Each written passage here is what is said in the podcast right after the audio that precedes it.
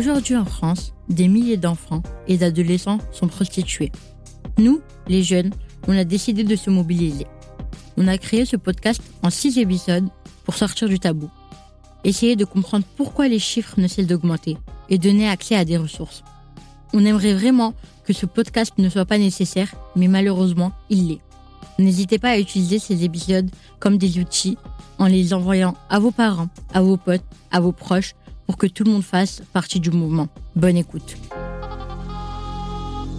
Épisode 5. Sans la rencontre, est-ce que il, elle aurait été attiré vers la prostitution?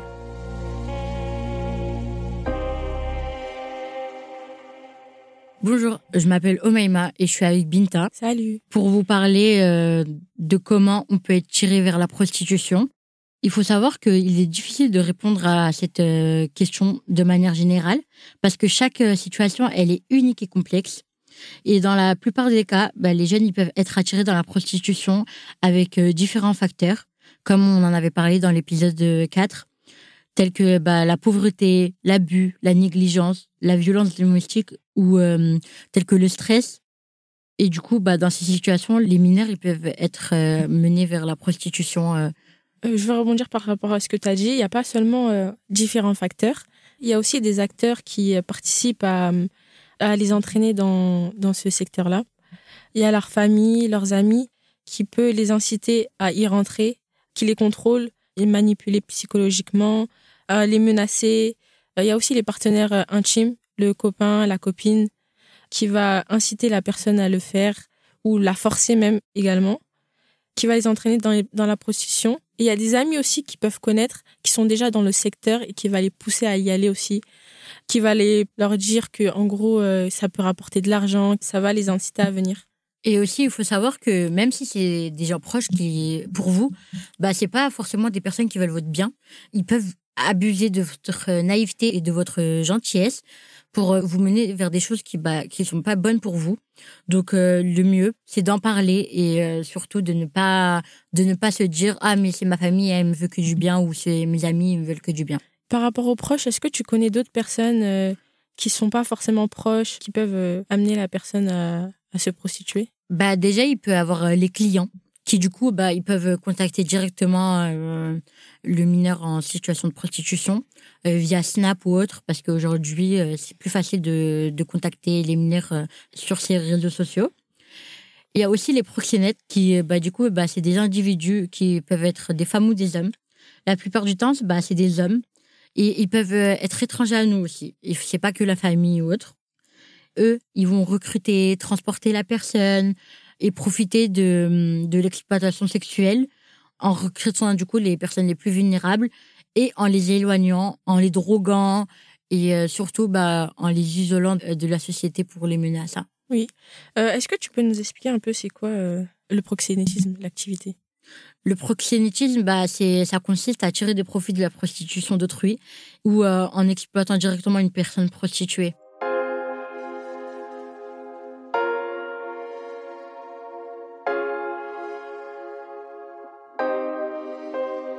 Alors, euh, moi, j'ai quelques exemples que je pourrais vous donner que j'ai vus euh, sur Netflix.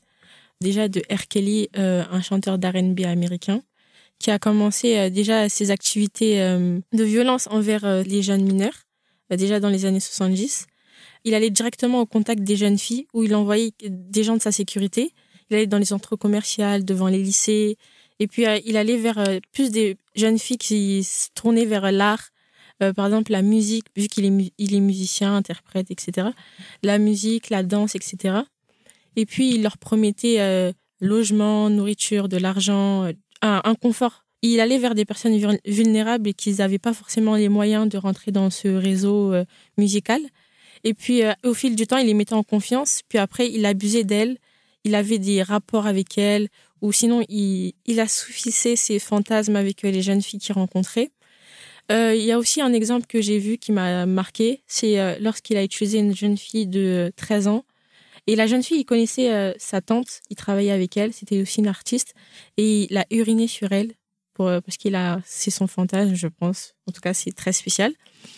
Bah là, à l'heure d'aujourd'hui, elle a été condamnée Euh, mais c'est les actes qu'il a fait, ça a duré pendant plusieurs années. Il a eu plusieurs procès, plusieurs plaintes, mais la justice a toujours rien fait. Et c'est là, il y a pas longtemps, deux trois ans, où il a vraiment été sanctionné et là maintenant condamné.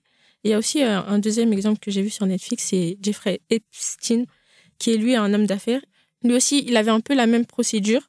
Il allait aussi vers les femmes, euh, des jeunes filles, pardon, pour euh, les amener à lui, mais il, avec l'intermédiaire de sa compagne, qui allait euh, voir des filles dans les magasins ou près des écoles, etc., pour leur proposer de le masser en échange d'argent. Et au fil du temps, il, est, il avait du contrôle sur eux, du coup, il, les violait et il est passé aussi à, à, ses amis, à des gens célèbres.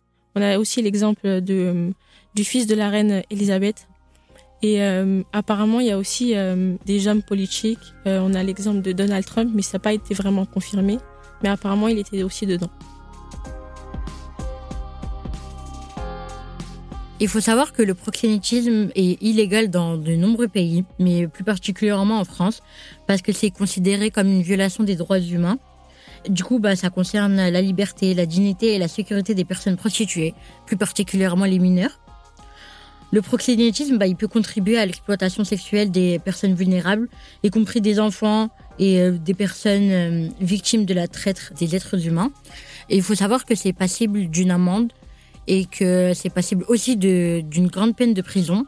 Et aussi, euh, il faut savoir que le proxénétisme, ce n'est pas seulement de profiter de l'argent et de récupérer l'argent, mais c'est aussi de mener des personnes vers ce chemin-là, de les héberger ou de les, de les transporter. Et euh, du coup aussi, il faut bien retenir que même si ça peut être quelqu'un de proche qui nous mène vers ça, ça ne veut pas dire qu'il faut pas en parler et qu'on doit se dire que bah, c'est peut-être un bien pour nous, mais au contraire. Et aussi, il faut savoir que la prostitution, ça peut nous toucher n'importe quand et n'importe où. Dans l'épisode 6, on abordera euh, les solutions qu'on peut trouver et surtout, il faut retenir qu'on peut toujours s'en sortir malgré la situation dans laquelle on est. Merci de nous avoir écoutés. Merci.